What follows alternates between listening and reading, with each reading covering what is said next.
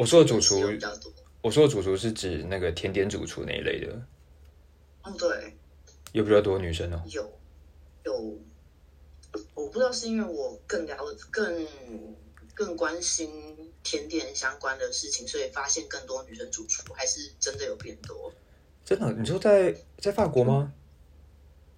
对啊，啊，但是当然没有多到说那个多到多到说三分之一或二分之一，不可能。但是有比以前听到的多一点。哦，真的哦，哦，我不知道嗯，现在法国的甜点主厨有这么多。But OK，好，那大概差不多这些。那我等一下我再再有机会我再看跟你聊一下那种生活上的落差。那我们就哎，你是会剪接的吗？还是你就会把就整段都丢上去？看情况哎、我原则上不太没有遇到什么情况需要特别剪接，顶多就是有一些呃中间空档啊或干嘛的，我会把它剪一下。对啊，好，对，不然原则上我好像没有什么在太简洁的，因为那太花时间了。也是真的。OK，好，那我们就开始吧。那欢迎大家来到甜点师的流浪指南。那距离上一次录，我其实 有隔一段时间，我想我都快忘记我 我的 podcast 的名字叫什么了。那这真的很好笑。OK，那今天我们有一个特别来宾，呃，我应该叫你什么？红琴吗？叫红琴 OK 吗？都可以。都可以是不是？OK，对，今天今天我们找到了红琴，红琴是我的呃老老朋友、老同学，我们在同学。对老同学，然后我们在 N 年前认识的，那时候是在台大的台大那个什么社啊？哎，我每次都把可可学跟咖啡学，就是你知道，我就搞混，我想嗯你到底是我在哪里认识的？应该是咖啡学，我也有上可可学。你有上我们好像不同届。有，我有上。哦，真的，我所以咖啡学之后上了可可学。哦，对，所以我们是在咖啡学上认识的。OK，、嗯那我要这那这堂课真的真的蛮蛮特别，居然搞出两个学生都 都转行去做甜点。对，那呃，像我以前是法律系，然后红琴是政治，对不对？对政治，然后我后来也是去念了法律，真的假的？你去念法研所吗我去？念了个科法所。哦，真的，我不知道这一段呢。哦，你有去念科法所，然后然后你还是，然后你还是就是毅然决然走不。不继续不继续走科法所在走法律这条路，对不对？对啊，我后来就去工作了。哦，但没关系，我们先回就是转了半天之后，还是回到甜点这条路上了。对啊，可是，哎、那我很好奇，那你之前你在那个，其实你在上咖啡学的时候，你自己本身对甜点是有兴趣的吗？还是有那时候我同时也有参加蛋研社，我不知道你有没有去过。我听过，但我没去过。就他们就在做蛋糕嘛？是吗？还是那其实是一个把妹的社团？蛮好玩的。还是一个社团，然后不过能做的东西还蛮有限的。我自己也很喜欢，本来就很喜欢甜点这种东西，可是那时候并没有想说要把它变成一个工作，或者是，就是全心的做它什么的。所以你在上咖啡学的时候，你其实也是就是呃对咖啡有兴趣，然后就去上，然后就是那时候在淡颜社做过一些甜点，就是简单的那些，但是除此之外，你本身并没有什么呃对甜点太多的想法，就对了。应该是还应该是没有，因为那个时候就是对食物很有兴趣，但是并没有说，并没有想太多。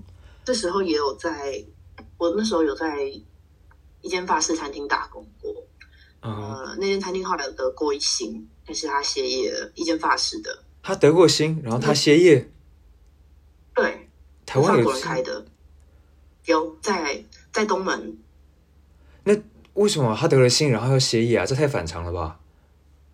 应我我想应该是那个，因为法国人法国主厨他们可能全家搬回法国吧哦，诶，叫什么啊、方便问一下啊？，La Cocotte。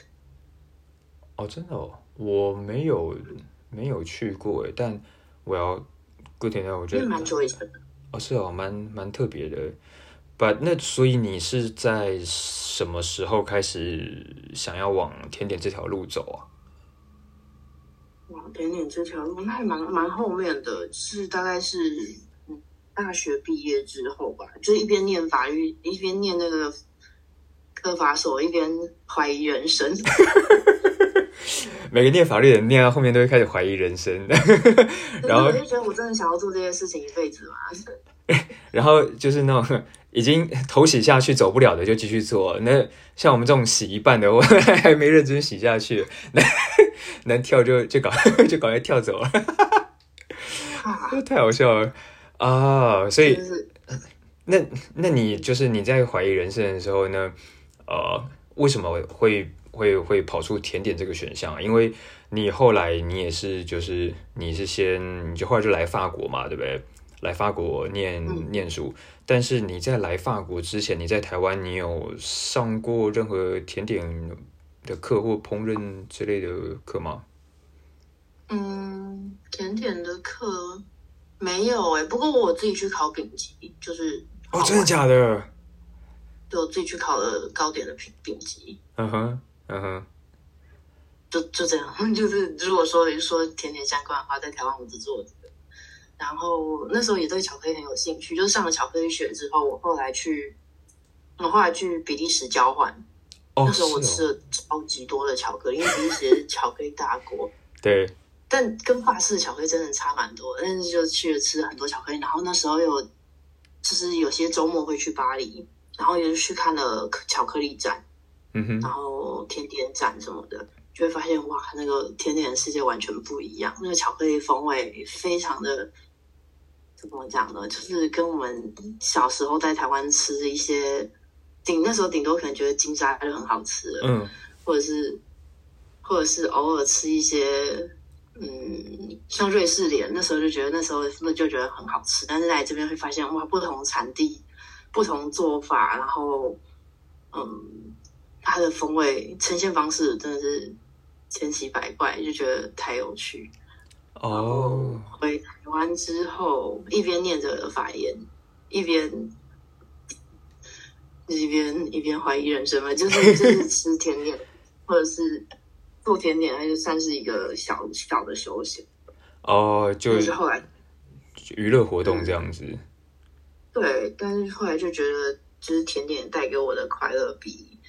比念比念那些比法律相关的工作，或者是一些知识还要更开心，所以我就想说，想要来试试看。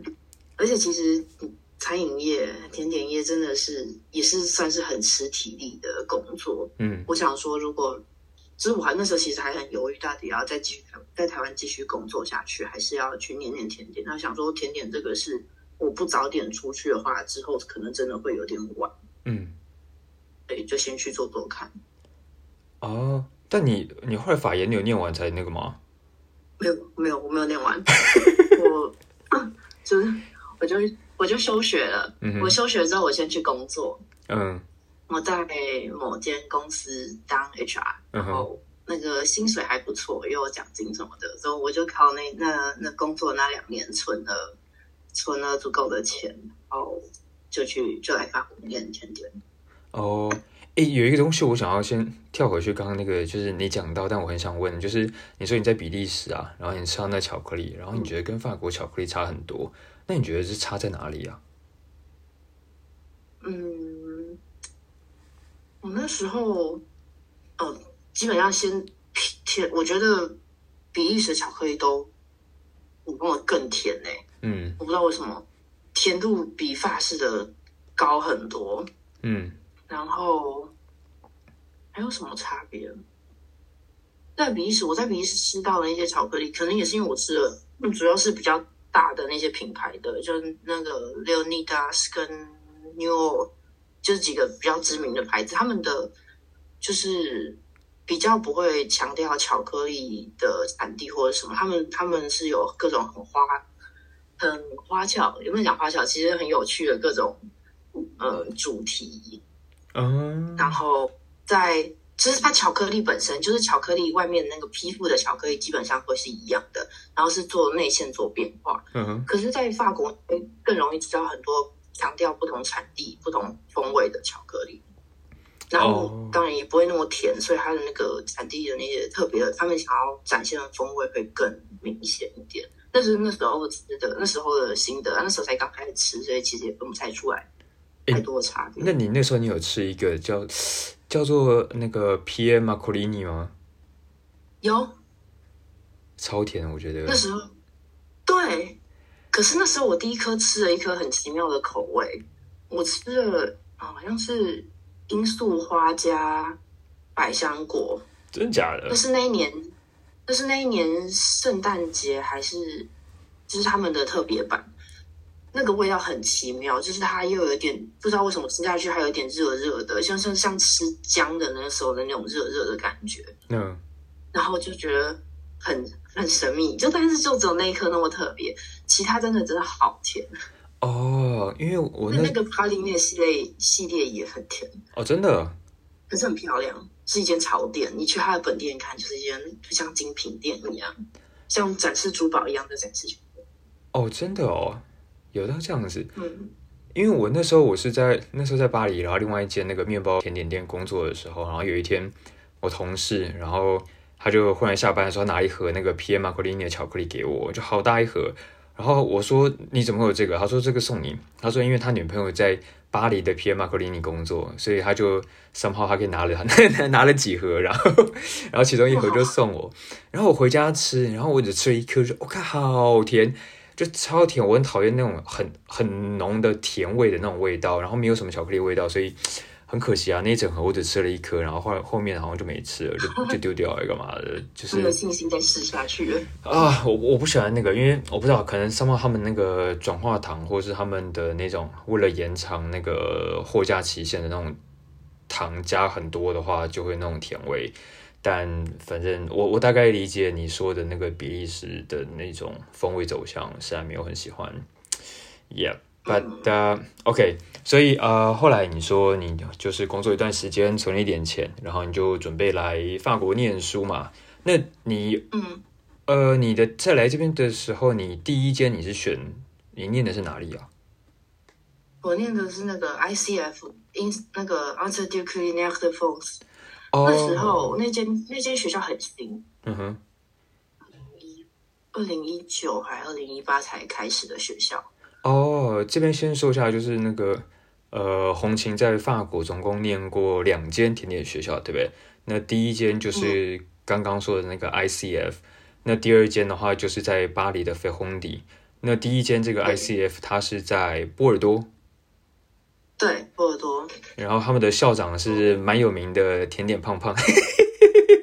没有啊，我们甜点甜点真的 我甜点教那时候真的是父冲着他去的。有，我记得你那很兴奋跟我讲确实一年会去两次，就是去巡课 或者是做 demo。哦，真的，对，所以你真的会看到他就对了。但是我去的时候我没有遇到他，应该说我去的我待的时间太短了，正好就错开，没有没有看到他。但我当初找到这间学校，确实是。确实是因为我先搜，我先 Google PMA 有没有开课，有没有在哪个学校对兼课之类的，对。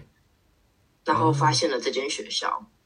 呃，OK，呃，跟大家说一下，我们讲这个 P X 美，它基本上是法国算是呃甜点祖师爷等级的，然后是一个很可爱的胖胖的甜点师，然后呃，今年他应该有六，不知道有没有六十岁，因为你知道我他最近有出一本书，就是台湾有翻译中文中译本，叫做樱桃什么啊、呃，蛋糕上的的樱桃？对对对，我前几天刚看完，哎，我很喜欢呢，就是他他他是师承那个哦，他以前在 Le Note，然后他有师承那个 Gaston Le Note 还是 Le Note Gaston，我忘了他名字，反正也是法国一个很有名的甜点师，然后所以他在雷诺特那边念过书，然后在那边工作过一段时间，后来他又去了法国另外一个这个老牌甜点店 f u s h o n 他也在那边工作过。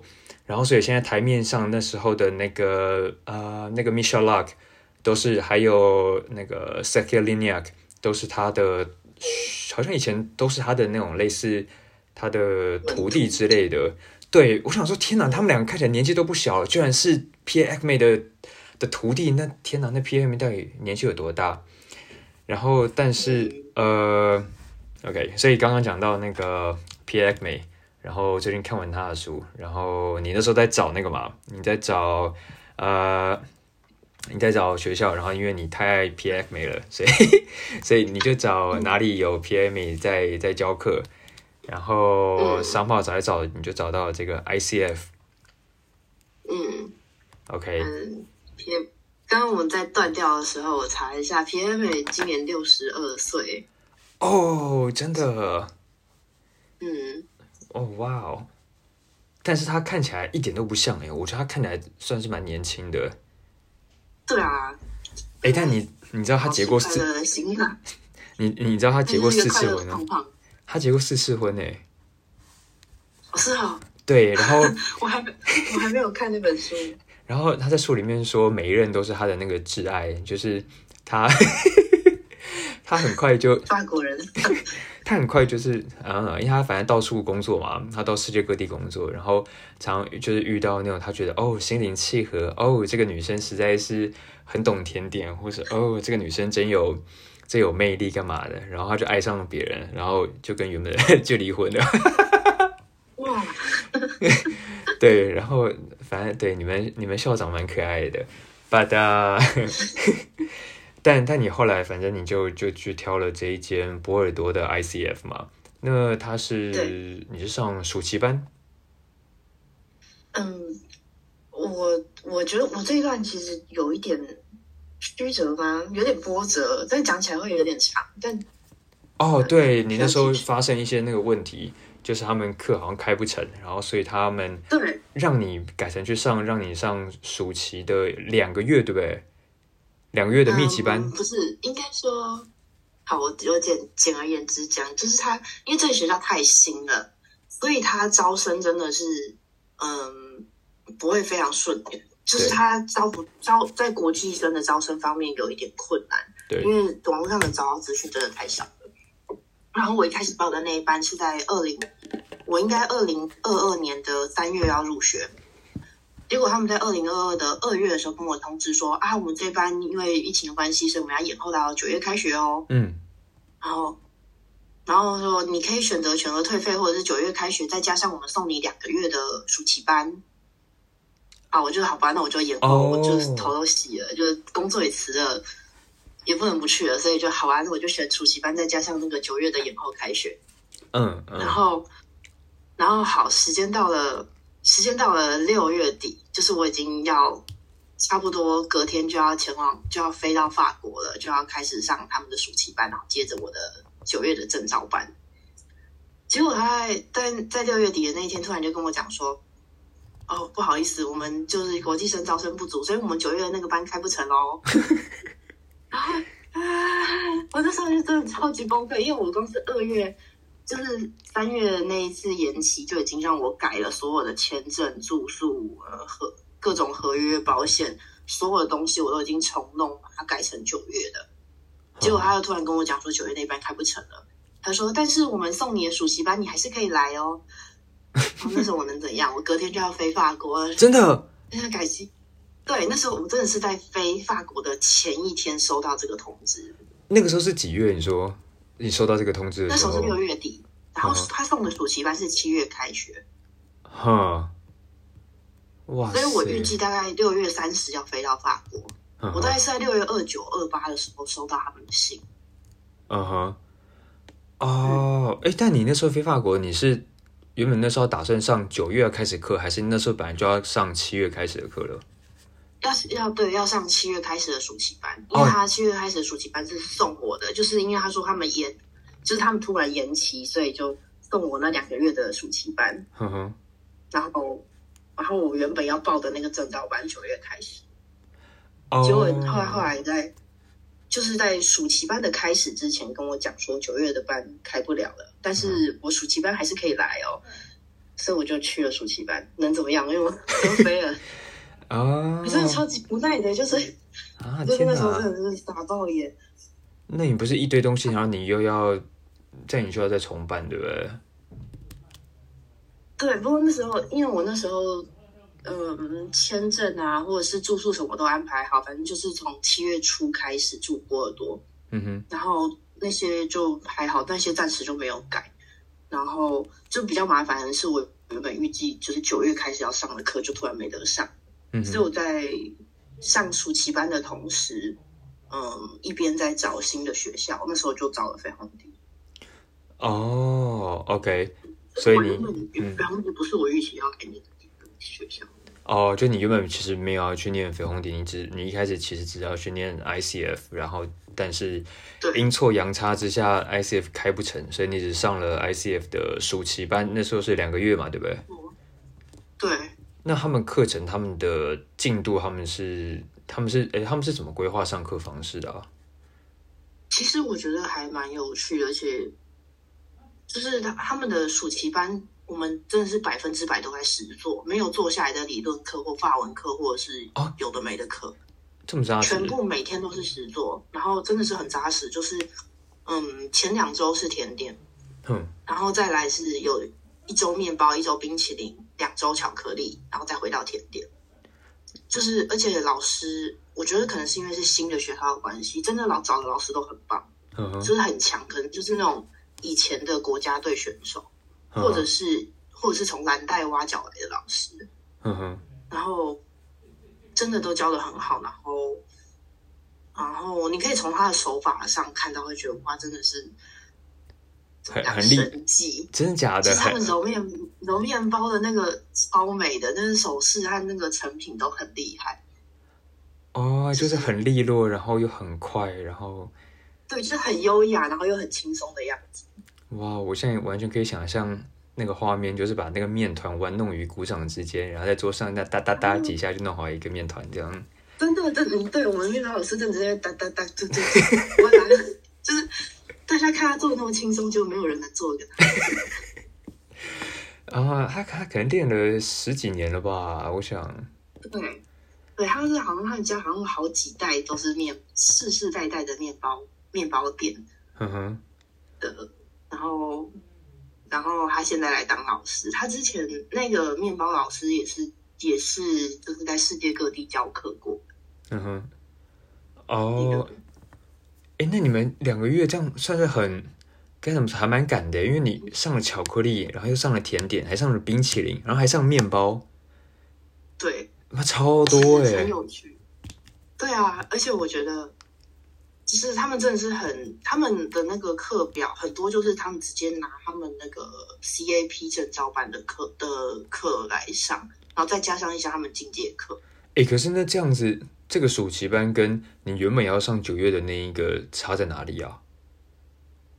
九月的那一个他会，九月那个他为期四个月，然后好像那怎么讲？他们我觉得他们给国际生上的课应该也是用把他们正招班的，把他们那个 CAP 或者是 BTM 的课程，呃，截取过来给国际生上。哦，基本上内容可能啊，我想到了那个九月的那个证照班，如果可以对应的话，应该会比较像是飞鸿底的 intensive 嗯哼，的 program。对，就是前面几周也会从基础的甜点，就是经典法国经典法国甜点，像是呃最简单的从马德莲、可丽露，然后国王派，然后常见的一些苹果塔类或各种泡芙类这样子。对，嗯，然哦，后两个月的暑期班就会就没有那么就没有那么的完整，他会就是选几个代表性，比如说比如说泡芙类，经典的法国泡芙可能会从什么修女泡芙啊，然后圣多诺黑、闪电泡芙等等的全部做，但是两个月暑期班可能就会挑其中的一样来做。我们那时候是做修女泡芙，哦，哦，他会在同一个类型里面，就是选一两样来做。就练习的机会比较少就对了，但是就是你基础大概都会摸到，就是法式甜点的基础对这样子。哦哦，对，所以九月那个班，他的课他的课名 program 叫做 CAP 的，是不是？他是为了准备 CAP。嗯，不是九月的那个叫做嗯 professional certificate，嗯哼，好像是这个。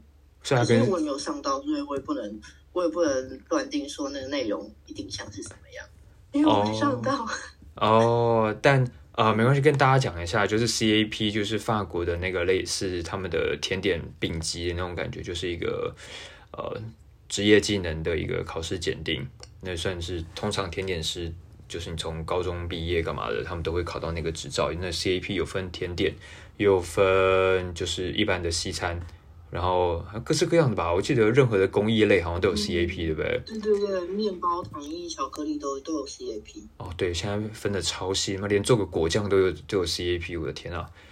然后，是哦，果酱也有。嗯、但是不是叫 CAP 我不太确定，但也是一个类似 qualification 的这个东西。因为我以前有一个同事，然后呃，我在巧克力店的时候，有一个同一个女生，然后她是来自诺曼底，然后他好像他就有那时候他就念了那个专门做 confisque，哎 confisque，她专门做果酱类的，然后又有做巧克力的 CAP。当时想说，哇靠，居然还有这一种哦。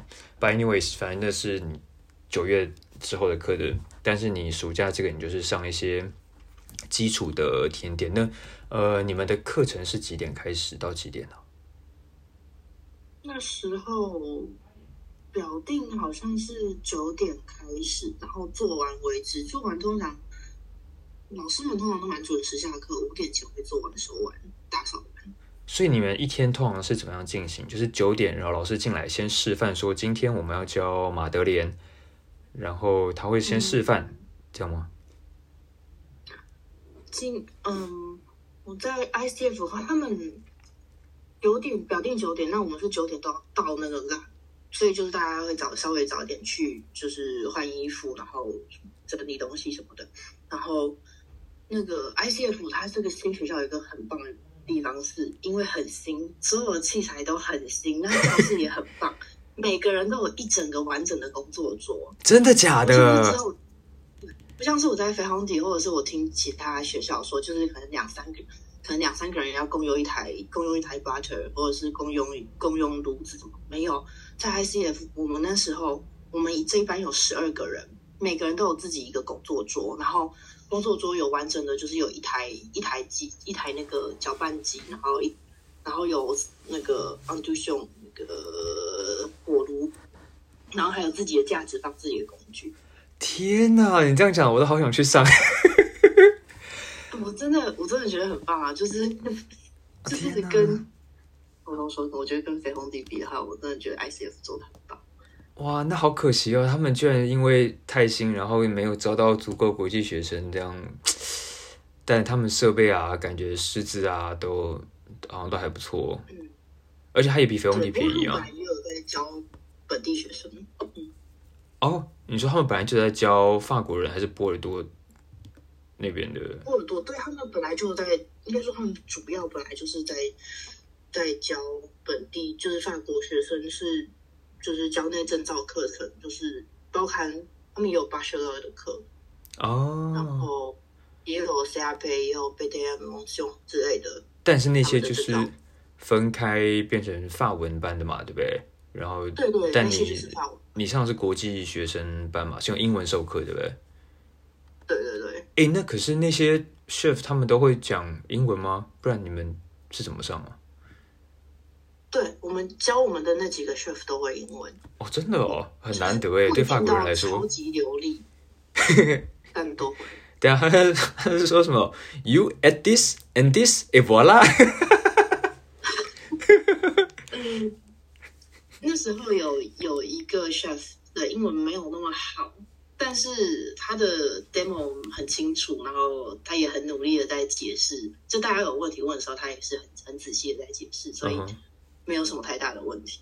然哦，后课程的进行方式是，嗯，是他会当然会跟我们介绍今天我们要做哪几个食谱，然后叫我们把食谱拿出来，然后他会先示范前面几个步骤，是是 chef 做一步骤，然后我们去做一步骤，然后 chef 把就是是一一起同步进行的，不会是 chef 把全部都讲完教完之后，我们去从我们去从头开始。同步哦，对，同步可是这样不会有该怎么说？因为像比如我不知道，假设你们要做煮焦糖或是要煮什么鬼东西的话，那你时间如果落差的话，那个东西不是比如说呃蛋白霜啊或干嘛的，它不会消泡或是有什么问题？还是还好？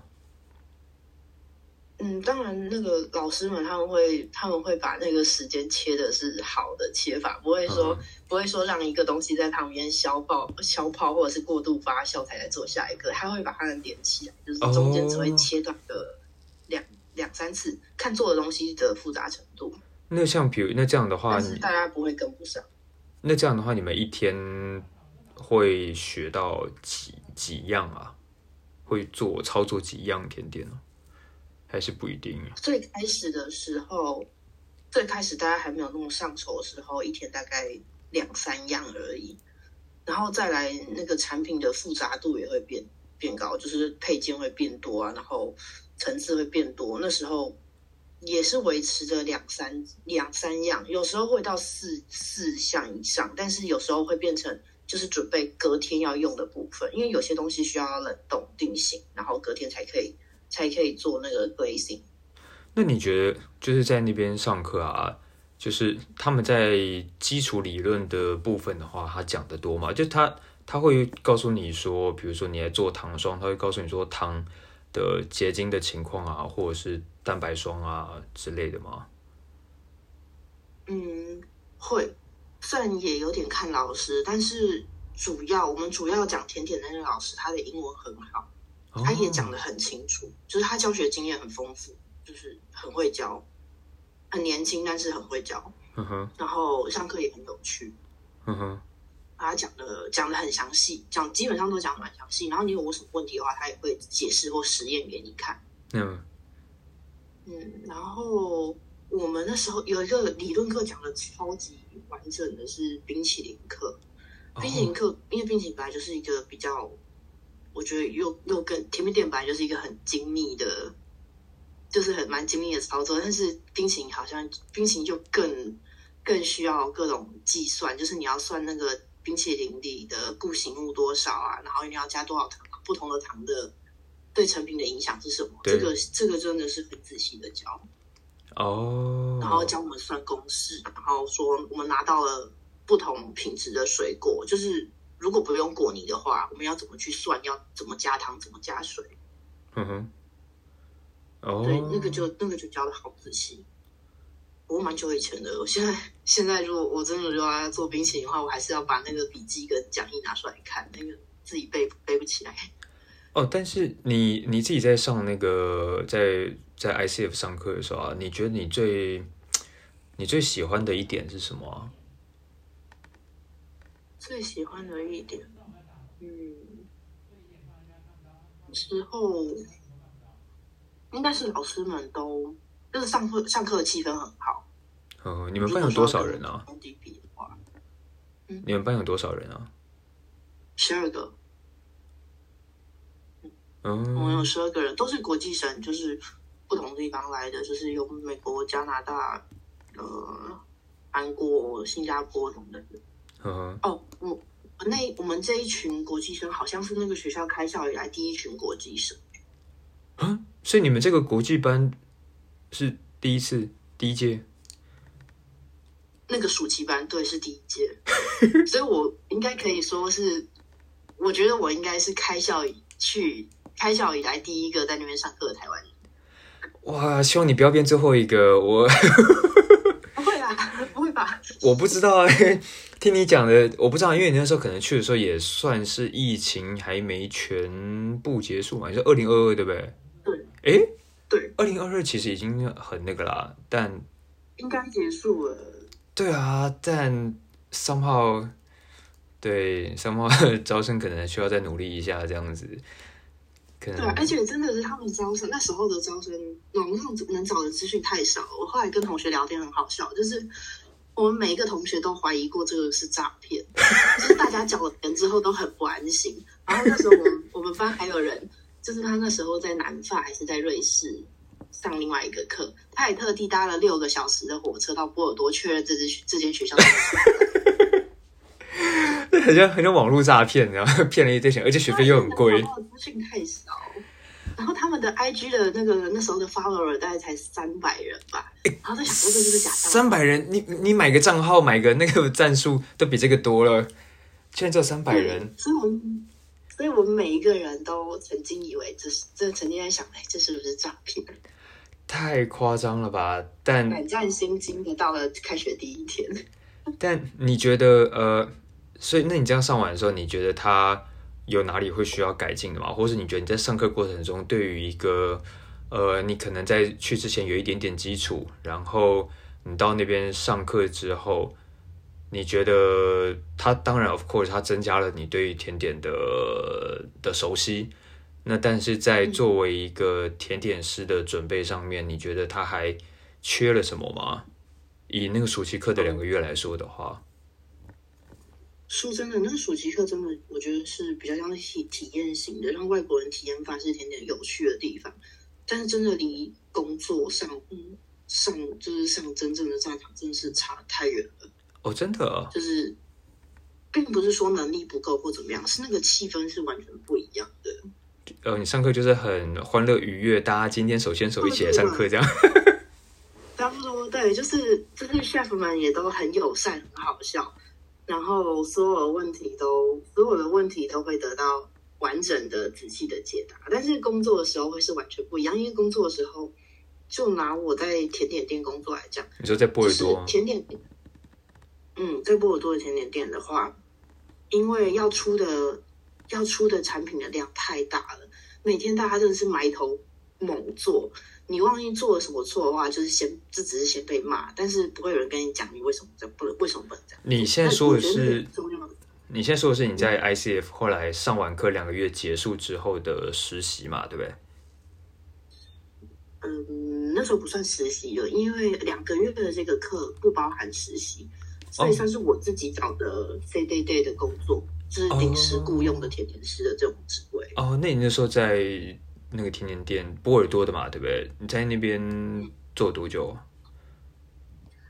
我在第一间甜点店做了一个月，嗯，但是嗯，就是各种情况之下，我换换我后来换到另外一间甜点店做了多久啊？做了四五个月吧。我记得你好像说，我忘记是第一间还是第二间。你说那个甜点店的 chef 很有名嘛？他好像是 Mof 还是？对，对我第一间甜点店是。甜点店的 chef 是 Mof。OK，然后哦，跟大家讲一下，Mof 就是法国的那个最佳工艺职人，就是我要法国很爱把各个领域，就是一个木工，然后甜点师、厨师干嘛都有最佳工艺职人的那种奖，一年就是诶，Mof 好像是两年选一次，对不对？两年比赛一次吗？还是每一年比？好像疫情影响之后，有曾经有三四年没有没有比赛。哦，然后他们遴选出来的人非常的少，有时候还会重缺，所以现在全法国甜点类的话，还在业还在甜点业工作的甜点 MOF，哦，活跃的可能不到不到八十个人。哦，所以大家可以把就是有拿到甜点 MOF 这个 title 的甜点主厨看作是神一般的存在，那他们在法国人心中也几乎就算是神一般的存在。那你刚刚讲到说，呃，就是他们，你那时候出很大量的甜点，在甜点店里面实习的时候，工作的时候，然后就是你万一出错的话，就是先被骂，然后但是他们也不会跟你讲你错在哪里。但是，对，但我觉得这个也跟团队还有那个主厨的风格有很大的关系，并不是所有甜点店都这样。因为我第二间甜点店的 chef 就非常的。就是怎么讲呢？非常的愿意教，也非常愿意分享。但是我第一间甜点店那是，嗯，真的是很看人。那个、那个、那个 chef 真是有点呃不得人缘吧？就 EQ 不怎么好，就对了。有我我我是很保守的这么说了。OK，没关系。他在他在波尔多地区，就是所有的甜点店的老板应该都听过这个人，也都听过这一个人的评价。哦，就是脾气很差，然后对待员工也很差，然后整个就是一个 shit 这样子。然后，但是反正，但是我要，但是他的生意很好啊，我记得对不对？生意还不错，但是真的就是我觉得，任何人在那边工作，包含 chef 他本人，应该都会，应该都会早死。我靠！我因为我不在诅咒他了，就是真的，这个 chef 真的是从早上五点工四五六点工作到晚上十二点。早上五六点，你说你说那个 chef 主厨本人？对你，你能想象一个都已经拿到这个国家级大奖的 chef，他竟然没有一个稳定的团队在帮他做传出？哦哦，他会他要这样子搞这么长的工时，是因为就团队很不稳定，就对了。对，就是大家的学习曲线都还没有到稳定的时候就会离职。我那时候去的时候，我们整间店大概团队大概不含 chef 的话三个人，加我三个人，然后我们。我们整间店好四个人在做，三个员工再加一个 chef，我们做了四间甜点店的全部甜点。哦，你们有四间在波尔多？对，这个 chef 有四间店，然后每天就是每个人就真的是埋头拼命做，而且那时候我们三个人里面资历最深的人，只找我大概三个礼拜到吧，整个团队人都很菜。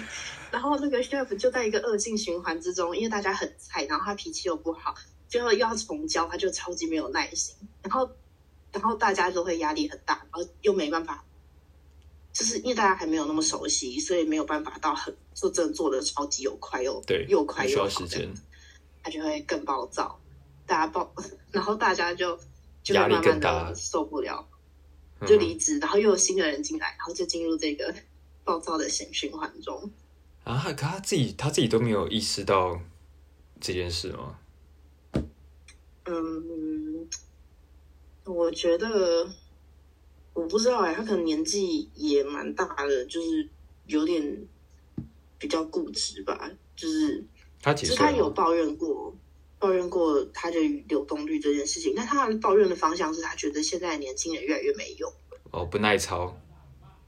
对，他几岁啊？他有。五十几、六十几吗？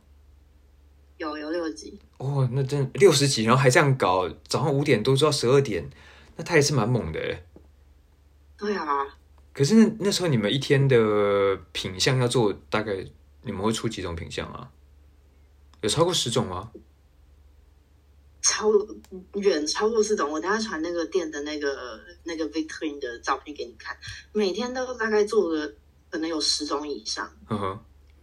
哦，二十几二十差不多，对，十几二十个品相，然后每个品相都要做上百，上百个，做三百，上百个，因为因为因为四间店啊，四间店，然后每一店不用不用不用不用不用不用三百个，一百个一百个要至少，一百个也很多哎，就是。你一个品相要做到这么多，那也是蛮，因为你们有，你们虽然有四间店，但是我不知道你们，因为你们都挤在波尔多，然后能能卖这么多也是蛮厉害的。那等于他每一天这些基本上他都会销光哦。嗯，我不，因为我也没有在店面过，我不知道没卖完都会怎么。但就是你们是再卖还是还是处理掉？但至少你们会就是每天的产出量都要到这么高。Suppose 他应该生意不会差到哪里去。对，因为除了那个店面销售的话，他也蛮常会有订单的。哦，就是那种宴会订单，是个人那种生日什么的订单。哦，但我不知道，我觉得你你讲这个，我就让我有点那种心有戚戚焉，就是碰到你在工作的场合，然后碰到如果 shift 的脾气很差的话，真的。大家压力都会很大，然后压力大的话，那个压力就会一个一个往下传。像我就忽然想到，那时候我现在在澳洲工作嘛，然后有一天 shift 好像在在跟大家聊天还讲话的时候，他就说，就是他平常他每一天也会有很多的压力。那当然，你不管做什么位置，你都会有压力嘛。那他作为一个一个餐厅的 head chef，他的压力一定是呃来自四面八方的，一定是最大的。然后那呃，他那时候就说，但是他他的选择是，他会把这些压力就是 hold 住，他不会他不会把这压力往下传。那所以基本上从我进来这家餐厅开始工作到现在，我基本上没有看过他生气的时候，或是暴躁，或者是很不爽的时候。他呃，他你一定有你有一定会看到他就是整个那种表情那种扭，就是很很紧张、很压力大的时候，但是他不会对人家乱骂。那我我自己个人啊，我从来没有被他骂过啦。那他他就是表现不爽的方式，就是他会在你站在你旁边，然后一直看你在做的东西，你就 你就你就你就知道嗯 哪里不对，你你就知道，或者是他会跟你说哦，我觉得你刚刚那个做的不好，你需要再重做干嘛的？但他不用骂人的方式。那这个的差别影响就是。我觉得我们现在整个团队氛围都是非常，就是每天非常的不能说开心，就是你去那边工作，大家是不会至少不会是很不爽，每天觉得哦，今天就是要工作，I hate my job 这种感觉，每一个人都是非常有点算是快乐吧，很爱自己的工作。那这跟我以前在其他地方工作的感觉就。呃，法国还 OK 啦，但是在台湾，我在台湾工作的地方，基本上我身边的人，就我看起来好像都没有很喜欢 自己工作的地方这样子，对，保守一点是这样说。那所以现在我在这个地方工作，我自己觉得就是，呃，三炮以后如果有机会我自己再开业的话，我觉得注意自己的情绪是非常非常重要，因为。你真的就是，你如果主厨不爽，他就定副主厨，那副主厨压力一大，他就是往下定领班 CDP，那 CDP 就是要扛一堆压力然后再往下定那些空米，那你到最后就整家餐厅的厨师没有一个人是爽的，那你到时候你做出来的 quality 啊，干嘛的，你也是你流动率高，东西就做不好，那就是一个像你讲你们第一家店一样恶性循环。But well，这是一个小小的、小小的忽然想到的事。就是对，然后啊，你刚刚就就谈到第一家店，就是过着一个 蛮有趣的生活。那但是如果问你说你在那家店，你觉得，因为它毕竟算是你在甜点界工作第一个有点类似正式的工作嘛，对不对？嗯。那你觉得你在那边学习到最多的是什么，或是带给你最大的改变你的？想法的一点会是什么？嗯，我觉得，嗯，我觉得你像你刚刚说的那个，我很有共鸣我很很难，我我觉得你的结论也非常的，也非常的好。就是我觉得你们的 chef 真的是很很不简单的，要把自己的压力当流，这就是真的是，真的是情绪。上面的人的情绪对下面团队影响是很大。然后我在那个甜点店工作的时候，是我觉得我先学到了很多。我如果我以后是主管的话，我不应该做的事情。就先学负面教育。他示范了，他示范了很多所有主管不该做的事情。啊，OK，然后也示范了这个悲惨的结果。嗯哼，嗯哼，他就告诉你，你以后如果这样做，你未来你的甜点店就会怎么样子。对对，就是你会一个人累的要死。因为其实说真的，老实说，这个甜点店的甜点的品质绝对还是好的。嗯，那个品质并没有因为团队很年轻，所以就变得很很不稳定。它品质还是非常的好，然后也我觉得在波尔多也算是非常精致的。然后，但是那个品质真的就是那个压力品质，全部都是 chef 自己在扛。哦，嗯，OK，哎，嗯，那你觉得那家店你最喜欢吃的一个甜点是什么？粑粑，真的？他们的粑粑是自己做的吗？是，全部都是自己做的，全部都是非美种。真的？啊对，很很意外。就是我觉得粑粑，我以前吃那个粑粑红都很。怎么讲？就是那个酒精味很可怕，然后那个质地吃起来像一块沾湿的海绵或蘑菇。但是这一家的，我，这样讲不太好。可是我觉得八八那个八八红真的不应该不是台湾人所能接受或者是熟悉的一种口感口味哦。但是在这家店，我真的觉得很意外，就是真的还真的很好吃。那个也不会太甜，然后酒精味也不会很可怕，因可能也是用了很品质很不错的那个啦。就就是整个平衡很，算是蛮惊艳、蛮惊艳的甜点。